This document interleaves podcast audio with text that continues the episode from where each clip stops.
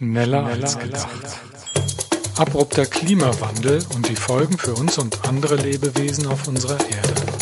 Niemand sollte allein sein in der größten Herausforderung unserer Zeit. Episode 3 zum Thema Aussterben der menschlichen Spezies. In dieser Episode führe ich ein Interview mit David Krüger. Vielen Dank an Laura Upshaw für den African Drum Dance auf YouTube. Es geht um nichts Geringeres als das Aussterben der menschlichen Spezies. Herzlich willkommen zur ersten deutschsprachigen Ausgabe von Schneller als gedacht. Dies ist Premiere. Es wird abwechselnd englische und deutsche Episoden geben. In dieser Ausgabe führe ich ein Interview mit David Krüger aus Hamburg. Er ist ein profunder Kenner der Zivilisationsgeschichte und bezeichnet sich als Zivilisationskritiker und Ursachenforscher. David habe ich kennengelernt, als wir beide vor einem Jahr die Europatour von Guy McPherson mit vorbereitet und begleitet haben. Also freuen Sie sich auf ein bisschen Ursachenforschung gleich. Kurz ein paar Eckpunkte, worum es geht. Professor Guy McPherson ist emeritierter Biologieprofessor der University of Arizona mit den Schwerpunkten Umweltschutz und Evolutionsbiologie. Jahrzehntelang musste er beim Thema Klimawandel feststellen, dass die pessimistischsten Prognosen immer wieder von der Realität überholt wurden. Der Klimawandel kommt für viele schneller als gedacht. Durch die Kohlenstoffemissionen unserer industriellen Zivilisation sind die Klimafolgen überall auf der Erde sichtbar. Das Abschmelzen der Eisschilde ist ein Symptom dieser Entwicklung. Dabei tickt besonders in der Arktis mit der exponentiellen Freisetzung von Methan eine Zeitbombe. Dies ist einer von vielen Feedback-Kreisläufen, die sich selbst beschleunigen und zu einer exponentiellen globalen Erwärmung führen. Schon in ein oder zwei Jahrzehnten kann dies zu einem Verlust des menschlichen Habitats und damit zum Aussterben unserer Spezies führen. Für einen Einstieg in diese Thematik empfehle ich den Vortrag von Guy McPherson in Hamburg anzusehen, der simultan ins Deutsch übersetzt wurde. Oder die Videodokumentation von Jennifer Heinz, Das Methanmonster, der Untergang der Arktis, auch letzteres liegt in deutscher Übersetzung vor. Links und weitere Hinweise finden Sie in den Show Notes auf der Seite xwer.de slash schneller als gedacht oder kürzer xwer.de slash sag. Bevor wir zum Interview kommen, hören Sie ein paar einleitende Worte von Jennifer Heinz aus ihrer Dokumentation. Bitte stellen Sie sich unsere Erde aus dem Weltraum gesehen vor, vielleicht von einer Raumstation. Dies ist unsere Erde, unsere schöne, lebenserhaltende, wunderbare Erde, so schön, so empfindsam, so lebensbejahend und uns lebengebend. Leben, das so unwahrscheinlich ist im Vakuum des Weltraums. Wir haben einen Schmelztiegel des Lebens auf diesem Planeten und er hat einen geschmolzenen Eisenkern. Und er dreht sich um einen Feuerball im Vakuum des Raums. Leben ist unwahrscheinlich und schauen Sie auf die Biosphäre, so schön und so dünn. Im Vergleich ist sie dünner als eine Eierschale, aber sie erhält unsere Existenz, doch sie ist in Schwierigkeiten und sie stirbt. Wir stehen einer Zeit der Umweltzerstörung gegenüber, die beispiellos ist in der menschlichen Geschichte. Wir nehmen diesen Moment, um zusammenzukommen und zu betrachten, was aktuell in der Arktis vor sich geht. Wir werden einen Blick auf die Veränderungen in der Arktis werfen und wie sie direkt andere Ökosysteme auf der Erde in einer Art Dominoeffekt beeinflussen. Wir werden insbesondere einen Blick auf die selbstverstärkenden davonlaufenden Feedbacks richten, die aktiv zusammenwirken, um den planetarischen Zusammenbruch, der bereits unterwegs ist, zu beschleunigen. Viele davonlaufende Feedback-Prozesse sind im Spiel und sind schon angefeuert. Es ist wichtig zu verstehen, wie die Arktis sich verändert und wie diese Veränderungen in der Arktis direkt unser Leben hier auf der Erde betreffen. Wissen wir wirklich, in welchem Maße Veränderungen in der Arktis stattgefunden haben? Wie es der Arktis geht, so geht es der Welt. Das ist, was ich immer sage. Damit wir als Zivilisation irgendwie weiterkommen, müssen wir wirklich zu Verstand kommen und uns selbst bilden über die gegenwärtige Situation, in welcher gerade unsere schöne Erde steckt. So, wir haben nun die erste deutschsprachige Podcast-Episode bei Schneller als gedacht und ich freue mich sehr, David Krüger aus Hamburg zu begrüßen. Hallo Wolfgang. Hallo. Vor ungefähr einem Jahr haben wir uns kennengelernt, als wir neben anderen ähm, die Vortragsreise von Professor Guy McPherson vorbereitet und begleitet haben. Unser schöner Planet, wie wir in dem kleinen Vorspann gehört haben, unser schöner Planet ist in der Krise, Abschmelzen der Eisschilde, abrupter Klimawandel, baldiges Aussterben der Menschheit, das sind äh, große Themen. Vielleicht kannst du dich kurz vorstellen, dass unsere Hörer einen Eindruck davon bekommen, auf welchen Boden bei dir diese großen Themen gefallen sind. Mache ich gerne. Ich muss nur ein bisschen ausholen, damit äh, auch im Verlauf es deutlich wird, warum ich zu manchen Situationen mich so und so verhalten habe. Also ja, gerne. Äh, ich habe äh, bis 21 eigentlich ein relativ normales und äh, simples Leben geführt. Ähm, war zwar sicherlich immer schon ein bisschen nachdenklich, aber als ich dann mit 21 drei Monate in Australien war und äh, die Erfahrung der Wildnis ähm, äh, bekommen habe oder die, die, die, die Wildniserfahrung gemacht habe und äh, komplett draußen war, kam ich wieder nach Hamburg zurück und äh, hatte erstmal über eine Woche lang äh, über 40 Fieber und äh, war dann eine Woche lang etwas entrückt, was ich später für mich als spirituelle Krise herausgestellt hatte. Ähm, in dieser einen Woche hatte ich für mich persönlich sowas wie eine Einheitserfahrung gemacht, die äh, sehr intensiv war und äh, mir deutlich gemacht hat, dass es äh, alles in allem im Grundsatz hier etwas Positives ist. Und äh, umso mehr äh, war ich dann irritiert, als ich dann sozusagen wieder nach dieser einen Woche in mein kleines Ich zurückgefallen war, ähm, was hier um uns herum eigentlich passiert ist. Ich war damals dankbar, dass mein Vater als äh, Theologe äh, einen riesengroßen Schrank mit äh, Schriften von diversen Mystikern hatte und äh, die hatte ich mich vertieft und hatte festgestellt, dass es allesamt Brüder und Schwestern im Geiste waren, die selbst damit rangen, das Unbeschreibbare beschreibbar zu machen.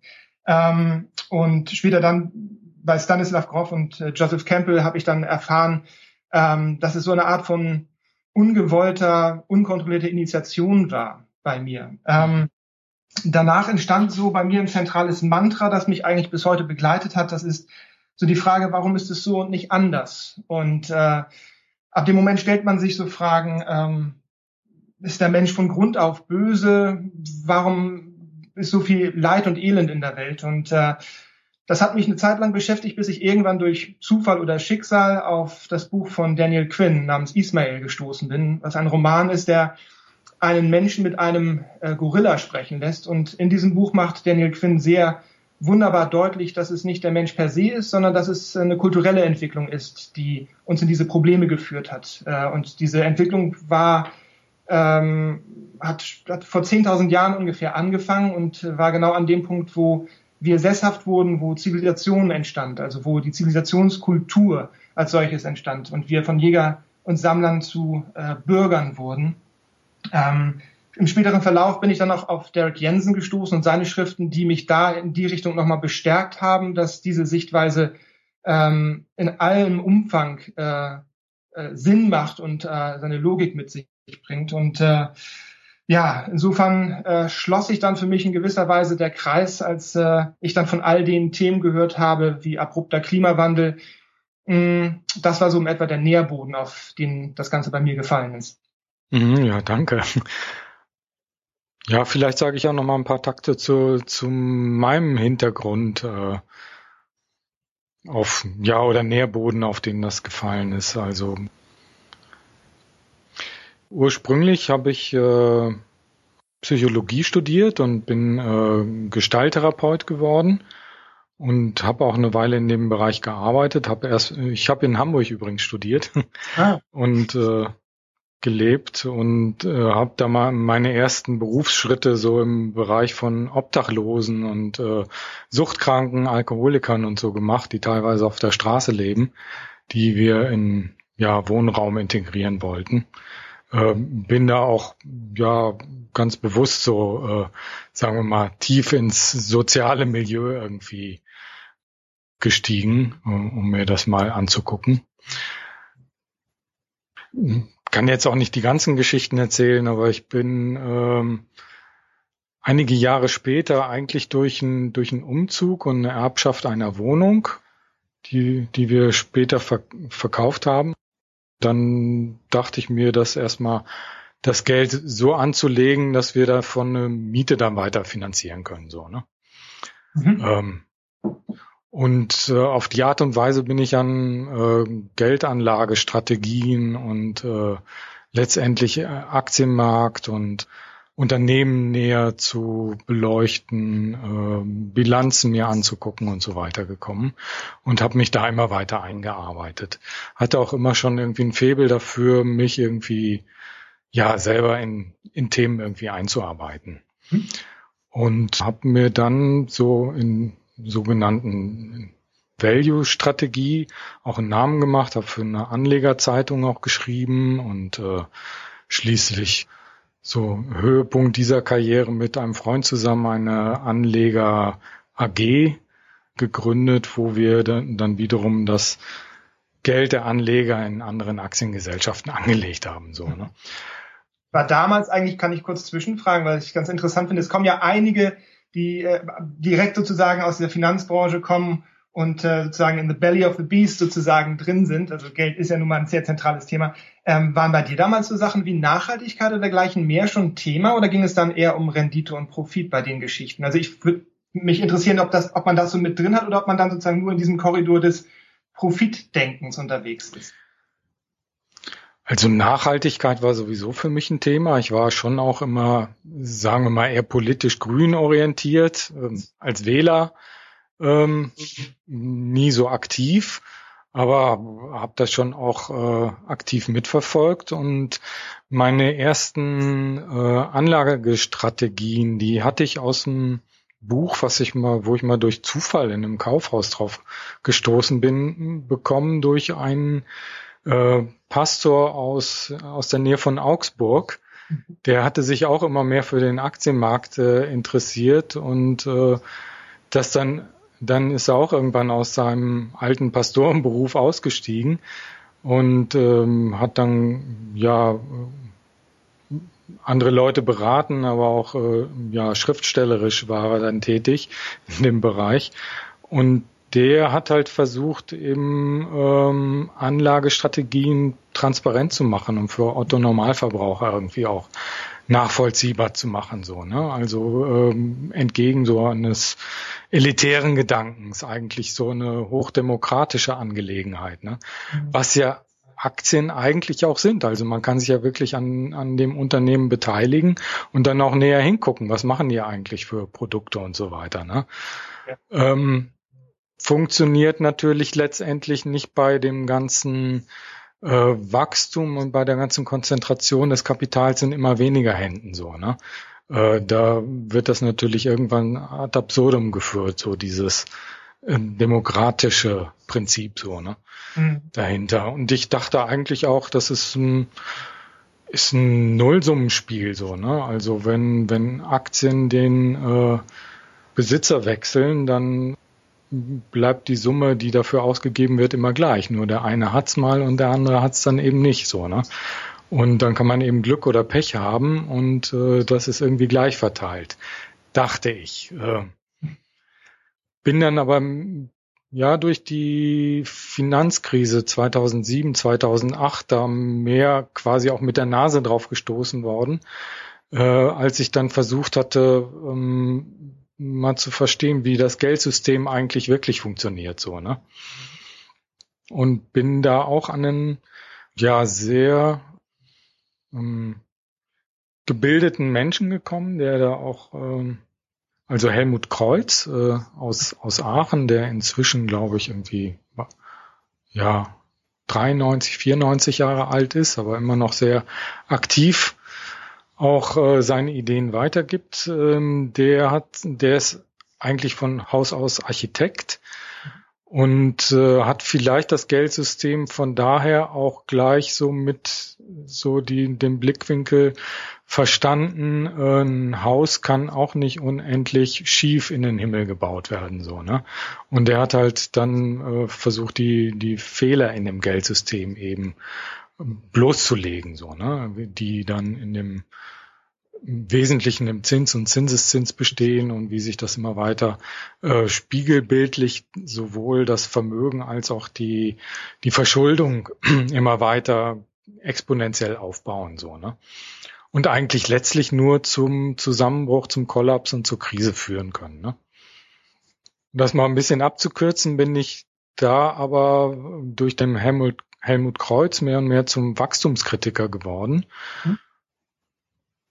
Ja, das war so, glaube ich, die Zeit, wo ich mich dann eher so die über Peak Oil, das ist ja auch nur wieder eine andere Facette des ganzen Wachstumswahns, sagen wir mal so, äh, die ja Ver Vergeudung unserer Ressourcen und die entsprechenden Folgen.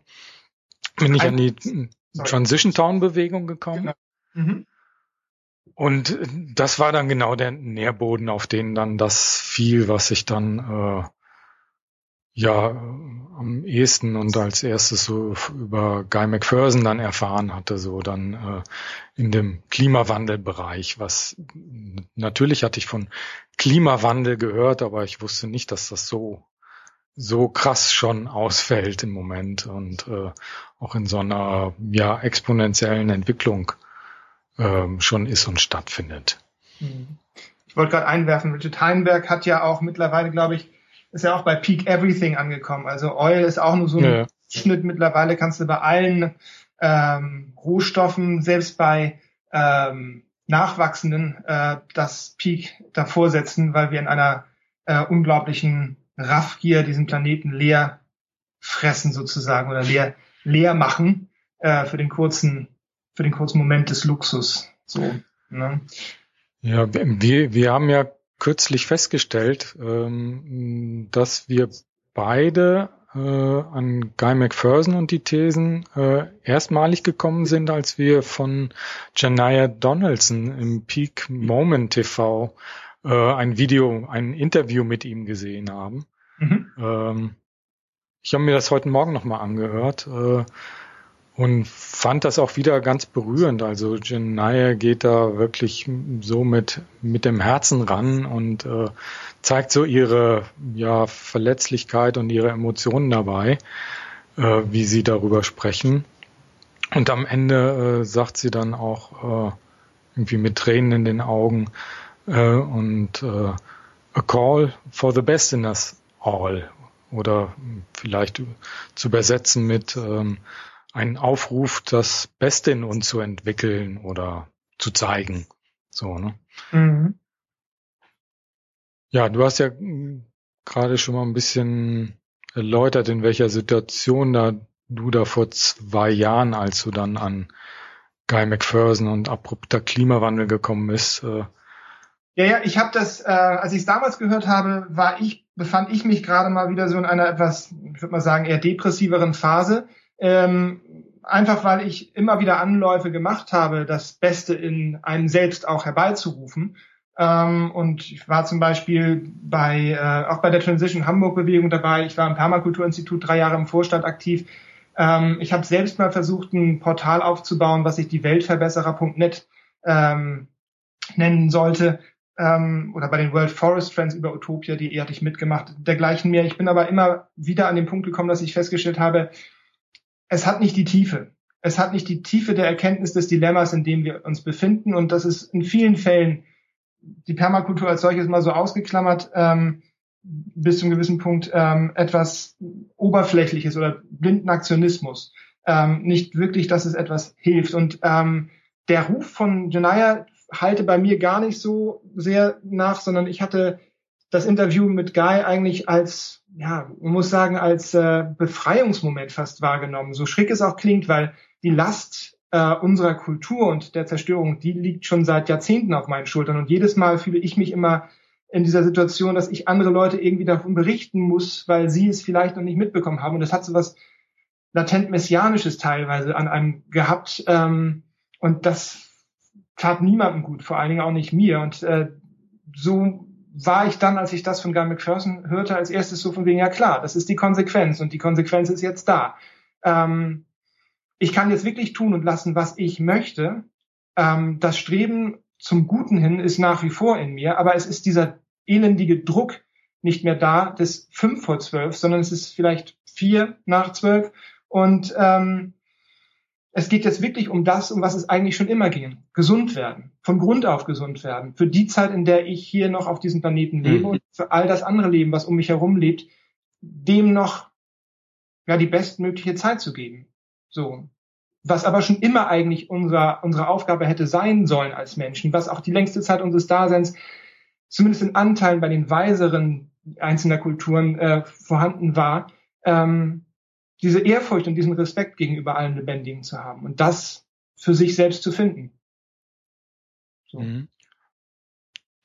Ich hatte auch so, auch so einen Moment von Erleichterung oder sagen wir mal so, dass äh, so die so diese ähm, Grundthesen, das hat mich alles gar nicht gar nicht so überrascht, äh, die äh, Guy McPherson hatte. Also natürlich, wenn wir in der, in der exponentiellen Entwicklung da sind, was wir alleine schon mit der Bevölkerungsentwicklung sind, genau. äh, zum Beispiel, oder das, äh, was ich eben sagte, äh, Peak, äh, Peak Oil oder Peak Everything oder Ressourcenverbrauch und so weiter, äh, liegt das ja auf der Hand, wohin uns das führt. Äh, also, dass wir da irgendwann äh, zu einem Zusammenbruch kommen.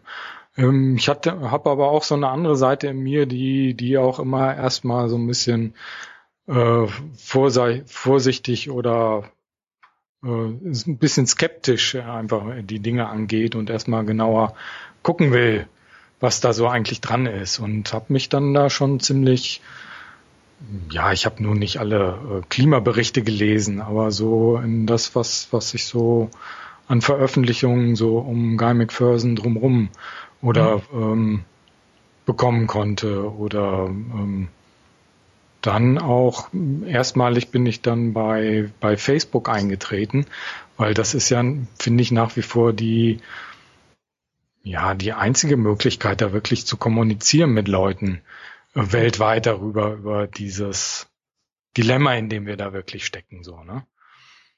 Ähm, wenn wir das schon irgendwie weitestgehend akzeptieren, dass äh, wir da möglicherweise recht bald schon vor einem Ende stehen. Ja, was wir denn dann aus dem Rest unseres Lebens dann genau machen. Ne? Kurz zu Facebook, weil das alleine ist ja schon irgendwie ein Zeichen der Traurigkeit, dass wir nicht im direkten Austausch mit den Mitmenschen um uns herum diese Themen ansprechen können, sondern auf irgendein virtuelles Kommunikationstool zurückgreifen müssen. Ähm, das ist aber auch wieder für mich so ein Punkt, der aufzeigt, wo wir eigentlich stehen. Es ist, äh, man kann zwar mit, mit der ganzen Welt kommunizieren, aber ähm, die Themen, die wirklich relevant und wichtig sind, die, die uns alle betreffen, ähm, dass man die nur über den, ja, den, den virtuellen Ether schicken kann, um dort eine, eine, eine Rückmeldung zu bekommen, das ist eigentlich ein ziemliches Trauerspiel. Aber dafür gibt es ja unter anderem auch den Podcast und ich hoffe, dass daraus sicher auch noch das ein oder andere ergeben wird. Hast du natürlich recht, dass das auch ein Trauerspiel ist im, im Prinzip, äh, dass wir uns da irgendwie über solche Medien ähm, eigentlich nur noch einen Kontakt über die, die drängenden Fragen dann äh, fast mhm. bekommen können. Und das hat mich wirklich auch, ähm, ja, das bedrückt mich oder beschäftigt mich auch äh, bis heute noch so am meisten, dass so, äh, so das nähere Umfeld, selbst die, die hier bei dem Vortrag von Guy McPherson mal waren und sich das auch angehört haben, auch von näheren Bekannten oder Nachbarn von mir und so weiter. Ähm, und das ist jetzt ein Jahr her. Mhm. Ähm, in einem Jahr nicht einmal irgendwie eine Rückfrage kam. Wie, wie ist denn da eigentlich der Stand oder wie geht's dir damit oder gibt's neue Erkenntnisse da im, im, Bereich des Klimawandels oder so, ne? Es so dieses, ja, eigentlich totschweigen und weitermachen, so, ne? In dem gewohnten Trott. Äh, und irgendwie, dass ich zumindest hier im näheren Umfeld eigentlich fast niemanden getroffen habe, äh, der da ja auch mal offen ist für eine ja Auseinandersetzung oder Gespräche oder so, ne? Das ja, das macht mir schon zu schaffen. Also ich, ich muss sagen, durch die verschiedenen Netzwerkarbeiten, die durch die Jahrzehnte bei mir stattgefunden haben, habe ich natürlich schon ein paar Perlen mir rauszuckeln können. Auch hier in Hamburg habe ich Gott sei Dank einige Leute um mich herum, mit denen ich diese Themen durchaus besprechen kann. Das ist schon mal vom Vorteil. Nichtsdestotrotz war mir auch schon damals klar, wenn man solche Sachen wie Zivilisation und äh, andere tiefergehende Themen anspricht, ist die Resonanz eher mau, weil es so sehr an dem eigenen Weltbild rückelt, so sehr am, äh, am Selbstverständnis des eigenen Daseins, in den Abläufen, die einem vorgegeben werden, indem man sich erstmal überhaupt äh, einfinden muss und behaupten muss. Ähm, das äh, ist zu, zu viel, glaube ich, für viele einfach auch. Und abrupter Klimawandel setzt dem Ganzen natürlich noch die Krone auf. Also es ist dann sozusagen, ähm, es ist das absolute Extremum und es gibt noch nicht mal den Ansatz einer Lösung. Das ist natürlich dann auch schon wirklich Königsdisziplin. Mhm. Sagen, ne? So, also die Erfahrung, die ich gemacht habe, klar, ich meine, ähm, wir hatten ja nach dir in Hamburg die Veranstaltung, die wir auch ich, relativ groß ja aufgehangen haben, einfach weil ich auch das erste Mal so eine Veranstaltung eigenständig mit dem Team von Leuten, die mir dankenswerterweise da zur Seite standen, äh, aufbauen konnte. Ähm, diese, diese Veranstaltung ähm, hatte auch längst nicht die Resonanz, die ich mir gewünscht hatte. Ich hatte noch Angebote gemacht, dass man uns kontaktieren kann. Wir hatten einen Aufruf gemacht mit E-Mail und dergleichen mehr. Da kam aber nicht wirklich viel. Und wir haben dann, meine Frau und ich ja, ähm, den Rest der Truppe über die nächste Woche noch komplett durch äh, Deutschland, Österreich und Schweiz begleitet. Und äh, soweit ich weiß, war die Resonanz da jetzt auch nicht sonderlich ergiebig. Es war zwar immer einigermaßen gut besucht, mal mehr, mal weniger, aber mhm so ein richtiges Netzwerk an äh, intensivem Austausch und dergleichen mehr hat sich zumindest bislang noch nicht äh, daraus entwickelt. Ja, ja auch so äh, Unterstützungs Unterstützungsgruppen, Support Groups, wie es äh, die ja zumindest so ein paar in den USA in, inzwischen gibt oder gegeben hat. Ich weiß gar nicht, welche da noch wo arbeiten. Ähm, Habe ich jetzt auch im deutschsprachigen Raum auch noch nicht gehört. Das ist dass das irgendwo entstanden ist. Nicht nur das, wie gesagt, auch die Zivilisationskritik, die sozusagen vorgeschaltet ist. Ähm, auch da wird meines Erachtens viel zu viel zu wenig drüber diskutiert. Obwohl wir eine sehr starke ökologische Bewegung in Deutschland haben. Seit den 80ern ja auch. Ich glaube, vielleicht ist da ein bisschen auch was abgeebbt. Äh, abgeebbt aber das Potenzial wäre auf jeden Fall eigentlich da. Ich verstehe es selbst halt auch nicht so ganz. Aber so ist es. Ja, so meine Erfahrung ist, dass ähm, gerade die Leute, die irgendwie zum Teil schon irgendwie Jahrzehnte irgendwie in der ökologischen Bewegung dabei sind, am meisten noch irgendwie Abwehr gezeigt haben, wenn ich mal mit dem Thema um die Ecke kam, so, ne? Ähm, was vielleicht auch daher rührt, dann, dann auch dieses ganze Engagement bei sich in Frage zu stellen. Was hat's denn wirklich gebracht? Ah. Äh, das ist natürlich eine harte Frage dann. Ne? Aber da, da, muss ich, da muss ich dann auch kurz eingrätschen, weil genau das ist für mich die Relevanz. Die Frage stellt sich dann ja, wofür habe ich denn all das gemacht? Ja. Wenn man es für sich selbst gemacht hat, weil man sich selbst auf einen gesunden Prozess begeben hat, weil man das ganze andere einfach nicht will, dann wird man die Erkenntnis zwar als bittere Pille schlucken, aber man würde sein Weltbild dann dadurch nicht komplett in Frage stellen.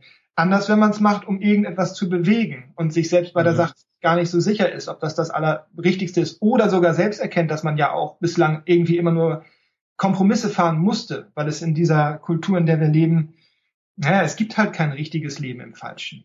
So, also frei nach dem Motto, ähm, schlawinert man sich da irgendwo so durch, so gut es geht. Ne? Mhm. Und gut, wie gesagt, für mich, mein Teil und Derek Jensen wird ja auch in der Ökologiebewegung an einigen Stellen scharf kritisiert der zieht dir dem, dem, dem, dem fast, zieht dem fast in den Boden äh, raus, weil ähm, der halt sagt, also ökologisch bauen schön und gut, aber ähm, Jäger und Sammler ist eigentlich das Prinzip, so mal ganz überspitzt formuliert. Und äh, davon sind wir nicht nur meilenweit entfernt, so weit können wir uns gar nicht dekonditionieren, als dass wir da zurückkommen. Und wir sind zu viele und wir haben auch schon zu viel verbaut. Von daher Dilemma. Das ist immer die, die ja. Summe von allem, die auch sich dann im abrupten Klimawandel äußert. Ne? Ja, natürlich. Da bringt grünes Wachstum äh, auch gar nichts. Ne? Alleine die, die Ressourcen, die nötig wären, um äh, dann die Windräder, die wir jetzt alle aufbauen würden, um unseren Energiebedarf irgendwie zu decken, äh, müssten wir in 20, 30 Jahren nochmal wieder aufbringen. So, ne? Die Frage, äh, Energiebedarf ist grundsätzlich grundsätzlicher Natur. Ich meine, unser Energiebedarf, das ist schon, wenn man sich anguckt, wie der Mensch die größte Zeit seines Daseins als Gattung hier auf diesem Planeten gelebt hat, dann ist das einfach nur das ist ein absolutes Luxusproblem, sag ich mal, und eigentlich, eigentlich eine Dekadenz. Äh, ähm, und was wir nun machen, ist, dass wir, wir, wir verschieben ja einfach nur die Energien, die wir einsammeln. Die ganze Verwertungskette dahinter und die ganze Infrastruktur und dergleichen mehr ist dieselbe. Also es gibt von, von, von Derek Jensen, was das angeht, auch ein wunderbares äh, FAQ zu dem Thema grüne Energien. Ähm, da wird deutlich gemacht, dass das, dass wir uns damit eigentlich effektiv nur selbst verarschen, so leid es mir tut. Also das ist auch wiederum so ein Punkt, klar, ich, auch ich habe recherchiert, ich gucke mir diese Sachen genauer an, ähm, ähm, bin auch immer gerne mal verleitet, äh, mich mit irgendwas Hoffnungsvollem äh, oder irgendetwas mhm. Hoffnungsvollem hinzugeben. Aber ich glaube, grundsätzlich ist in mir etwas, was genau diese, diesen Kritiker hervorruft, der sagt, Moment mal, aber das ist vielleicht zu schön, um wahr zu sein. Wo ist der Haken? Und ich glaube, das ist auch so ein Impuls, den jeder nachgeben, dem jeder nachgehen muss, wenn er ihn hat dieser Haken zu suchen. Ich glaube, so kommt man weiter. So bin ich zumindest über all die Jahre immer auch ganz gut weitergekommen. Ist kein leichter Weg, aber es ist ein lehrreicher und ähm, wichtiger Weg, glaube ich, um, um sich seiner selbst auch bewusst zu werden. Ja, ähm, so ähm, wir beschäftigen uns ja jetzt äh, wir beide und in dieser Bewegung ähm, beschäftigen wir uns ja sehr mit dem Tod und mit dem Ende, möglicherweise mit einem Massensterben, was wir auch erleben würden und so weiter. Das lässt uns ja emotional überhaupt nicht kalt so, ne? Und da gehen wir äh, ja natürlich durch verschiedenste Prozesse so, ne? Trauerprozesse und Trauerphasen und äh, mal mehr in die depressive Richtung und äh, das gar nicht mehr hören wollen oder, ähm, oder in die Wut oder was auch immer. So für, für mich so in meiner ja, Psychohygiene äh, haben Podcasts äh, oder diese so verschiedene Radio-Shows, die es ja im englischsprachigen Bereich gibt, wie Nature Beds Last oder äh, Lifeboat Hour oder Extinction Radio, ähm, schon eine ziemlich große oder positive Rolle gespielt, einfach äh, wenn ich das gehört habe und ich habe andere Stimmen gehört. Oft habe ich das irgendwie abends im Bett irgendwie noch gehört. So das Gefühl zu haben, damit nicht alleine zu sein, das mhm. hat es mir eigentlich im Wesentlichen gegeben, so, ne? Und insofern habe ich ähm, mir jetzt auch gesagt, dann, äh, wenn mir das auch geholfen hat, so als ein Teil, ähm, der Unterstützung so, ne, der emotionalen Unterstützung, dann mache ich das jetzt auch selber mal auf. Also so einen Podcast und so eine Möglichkeit an äh, doch noch irgendwie eine, auch im deutschsprachigen Raum eine Kommunikation, Kommunikationsplattform vielleicht, ist vielleicht ein bisschen zu hoch gegriffen, aber irgendwie das mal ein Stück anzustoßen. So, mhm. ne? ähm, was hast du denn da noch für Tipps oder Möglichkeiten? Wie gehst du da mit deinen, deinen Gefühlen um, mit deiner Trauer? Was hilft dir da? Also was mir wahnsinnig doll hilft, ist in dem Fall meine Frau, mit der ich gut über diese Sachen reden kann und wir da an vielen Stellen auch an, äh, an dem äh, gleichen äh, Strang ziehen. Was wir zusammen machen, ähm, ist, dass wir uns sehr intensiv über die Frage eines gesunden, also dass wir der Frage eines nach einem gesunden Leben nachgehen und äh, sind so die kleinen Dinge, die Achtsamkeit im Leben und ich glaube, der Austausch im Zwischenmenschlichen, egal in welcher Form, ist, ist absolut relevant. Deswegen finde ich das Format des deutschen Podcasts auch wirklich äh, grandios und äh, sehe da auch ein Potenzial und ich hoffe, es wird über die Zeit auch mal mehr Zuhörer bekommen. Ich glaube, für, also für mich zentral ist, ähm, dass ich in vielen Büchern meinen Halt finde. Ich lese unheimlich viel und äh, ich möchte an dieser Stelle für englischsprachig lesende äh, Menschen einen kleinen Tipp loswerden und zwar die drei Bücher von Richard Adrian Rees, die ich in der Richtung sehr empfehlen kann. Das erste Buch ist äh, thematisch rund um das Thema Nachhaltigkeit, What is uh, Sustainable und die beiden anderen Bücher sind nichts anderes effektiv als über 150, 170 Buchrezensionen, jeweils drei Seiten lang und wenn man die liest, kriegt man einen unglaublichen Überblick über all das, äh, was einem, ja, was, was, was das Thema Nachhaltigkeit angeht. Und äh, von alten Klassikern bis zu neuen Büchern, einige auch auf Deutsch übersetzt. Das gibt mir halt. Und ähm, ja, der Austausch, wie ich schon mal meinte, diese, dieser Antrieb, mit anderen Menschen darüber zu sprechen und teilweise sich auch bei Facebook äh, hanebüchene Diskussion mit Leuten zu leisten, die äh, einem einfach vielleicht gefühlt nicht verstehen wollen. Ich weiß es nicht das, ähm, ja, das, das, das sind so Dinge, die, das ist so der, der innere Ruf. Also ich glaube, um was es bei uns allen jetzt geht, ist erstens, glaube ich, innezuhalten. Das hatte Derek Jensen mal so schön gesagt, dass das Beste, was man der Natur oder der Öko, dem, dem Öko, Ökosystem eigentlich äh, geben kann, ist es in vielen Fällen einfach in Ruhe zu lassen. Und das heißt, blinder Aktionismus äh, kann verheerenderes anrichten als äh, äh, als, als man beabsichtigt. Also äh, sinngemäß äh, das Gegenteil von gut ist nicht böse, sondern gut gemeint. Ähm, also wirklich zur Ruhe kommen, ähm, einen Mittelpunkt in sich finden, auf sich selbst achten, raus in die Natur gehen. Sie ist noch da, wir leben noch, es ist noch alles nicht so schlimm, wir können innehalten, Luft und äh, Gesundheit tanken und ähm, ja, ähm, einfach gesunden. Ich glaube, wir, wir müssen einfach feststellen, dass wir als Kultur, als Zivilisation, ähm, jeder von uns krank ist. Und äh, es geht darum, diese Krankheit anzunehmen, ähm, diese, diese Erkenntnis äh, zu machen, was eigentlich gesundes Leben bedeutet und dem Ruf zu folgen. Und auf dem Weg werden sicherlich noch die ein oder anderen schönen Momente passieren. Und wenn das Ende dann irgendwann naht, wie es in jedem Leben der Fall ist oder im Kollektiven als Gattung, wir sind ja nicht die erste Gattung, die ausgestorben ist, dann soll es so sein. Aber es geht um das, was davor passiert. Oh ja. Vielen, vielen Dank. Gerne. So, und vielen Dank für dieses Interview, für unser erstes deutschsprachiges Interview. Ich glaube, in Hamburg sagt man Tschüss. Tschüss. Tschüss. Schneller, Schneller als gedacht. Vielen Dank an David Krüger für sein Interview an David Korn für seine professionelle Unterstützung, an Laura Upshaw für den African Drum Dance auf YouTube. In der nächsten Episode werden wir mit Edwin und David einen Rückblick auf die Europatour 2015 von Guy McPherson vor einem Jahr halten.